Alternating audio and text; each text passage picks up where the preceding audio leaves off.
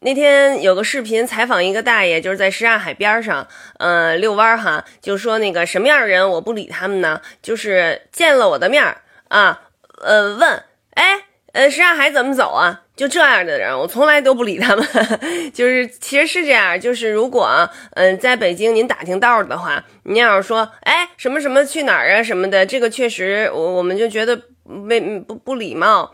呃，应该是怎么着呢？就是你得。比如说你是开着车的哈，你得从车上下来，然后大爷，我问您一下，这什么什么地儿怎么走啊？得得先叫他，得有一个称呼啊。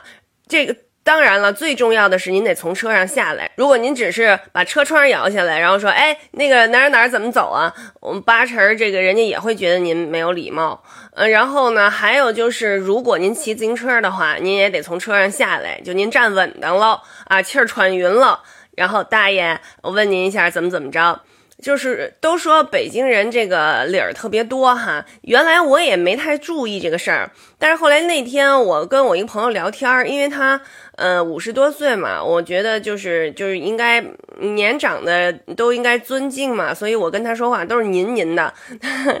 他就是说，他说你看你跟我说话还老是您您的，就是他他那意思就是觉得就是是不是因为我是北京人哈，讲究的这个老理儿特别多。那天还看见一个视频哈，就是他们拍也是采访呃胡同里面的老人，然后呢采访的那个地点呢是在有一户人家的窗根底下，一个奶奶就。出来了，站在他们院门口，说：“你别在我这个房根底下也拍啊，说这样影响我们休息什么什么的。”但是其实我觉得哈，就像刚才我说的，比如说您要问路的话，先要称呼别人，哪怕是您叫声师傅，或者是你不知道管他叫什么啊，说叫师傅啊，叫大爷，呃，叫这个大哥什么的，我觉得都行哈。